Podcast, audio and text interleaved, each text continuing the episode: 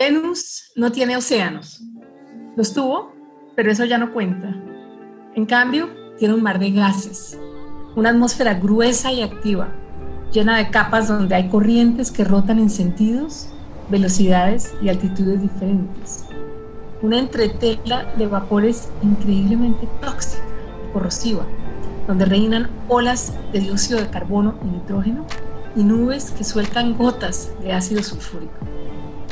Un manto tan denso que ha creado un efecto de invernadero extremo, cocinando el suelo de ese mundo con 462 grados centígrados y haciendo que pararse sobre su superficie sea equivalente a estar sumergido bajo un kilómetro de agua. Sin embargo, dentro de esta atmósfera imposible del planeta más caliente del sistema solar, existe una delgada capa donde las condiciones son las correctas para sostener la vida tal como la conocemos. Ese nirvana venusino está entre los 48 y los 60 kilómetros de altura. Allí los vientos no son huracanados, sino suaves brisas y las temperaturas están entre los menos 1 y los 93 grados centígrados. Una dicha para cualquier organismo extremófilo terrícola. La especulación es que si la vida se dio alguna vez en Venus, el único lugar donde podría existir aún es en esta privilegiada cinta de nubes.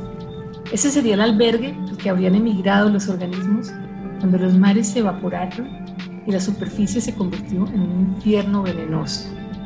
Se habrían mudado del océano líquido al aéreo.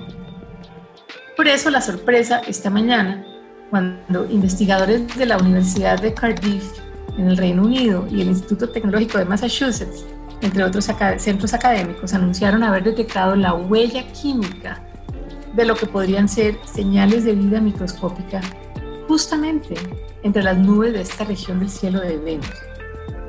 Se trata de un gas compuesto por la molécula fosfina, que aunque es muy tóxica para quienes dependemos del oxígeno, irónicamente está asociada a los orígenes de la vida. Es más, según un anterior estudio del MIT, detectar este gas en un planeta rocoso, como lo son Venus, Mercurio, la Tierra o Marte, significaría que solo podría haber sido producido por un organismo viviente.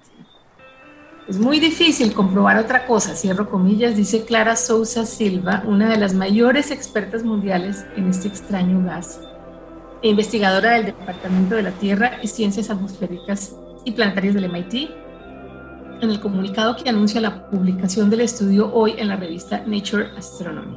Abro comillas. Ahora los astrónomos van a se van a poner a pensar en todas las formas de justificar que exista la fosfina sin que haya presencia de vida y yo les doy la bienvenida porque nosotros ya consideramos varios escenarios como la luz solar, los minerales de la superficie, la actividad volcánica, el impacto de meteoritos y los rayos. Así que, por favor, háganlo. Añadió explicando que el anuncio viene después de años de exhaustivo estudio. La fosfina está entre los gases más apestosos y tóxicos de la Tierra. Se encuentra en algunos de los lugares más sucios, como las profundidades de pantanos y ciénagas, en las entrañas de algunos tejones y peces y hasta en el popó de los pingüinos. La mayor parte de la vida en la Tierra, específicamente toda la vida aeróbica que respira oxígeno, no quiere tener nada que ver con esta molécula venenosa, ni la produce ni depende de ella para sobrevivir. En cambio, según Sousa Silva y sus colegas, la fosfina, que como sugiere su nombre contiene fósforo, es producida por bacterias y microbios que no necesitan oxígeno para prosperar. Esto quiere decir que lo que se detectó en Venus, abro comillas, o bien es vida o bien es algún proceso químico o físico que no esperábamos sucediera en un planeta rocoso, añade Janusz Petowski, el coautor del estudio. El descubrimiento se hizo usando el telescopio óptico James Clerk Maxwell en Hawái, cuando el equipo del astrónoma James Graves de la Universidad de Cardiff buscaba patrones de luz que pudieran indicar la presencia de moléculas inesperadas y posibles tarjetas de presentación de organismos vivos.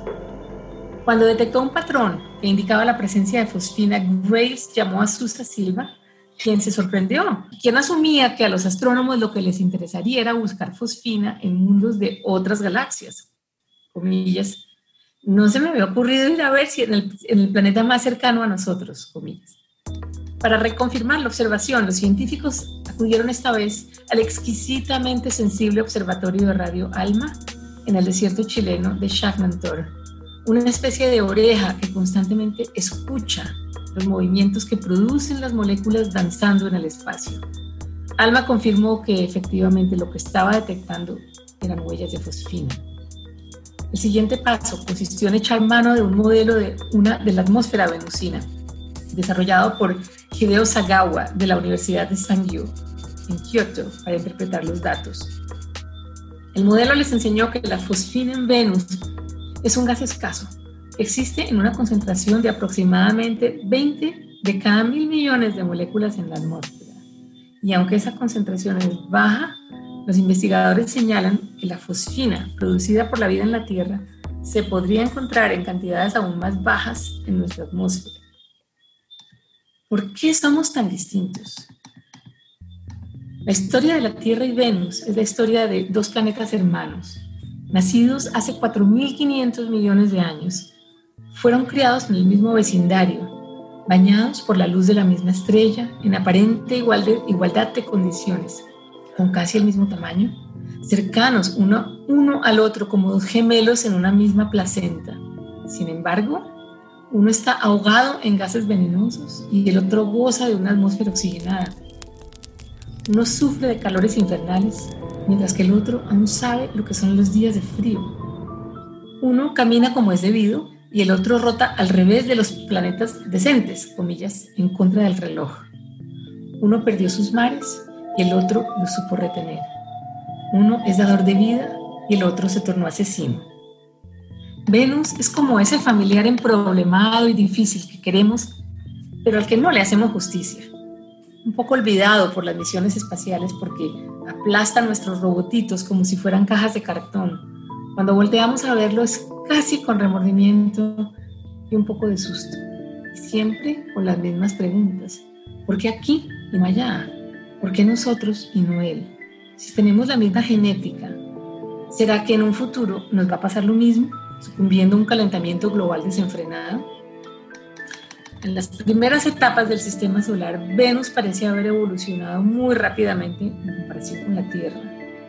Hasta donde se sabe, nuestro gemelo alguna vez tuvo mucha agua sobre su superficie, pero parece que estos océanos se perdieron en una escala de tiempo geológica muy corta.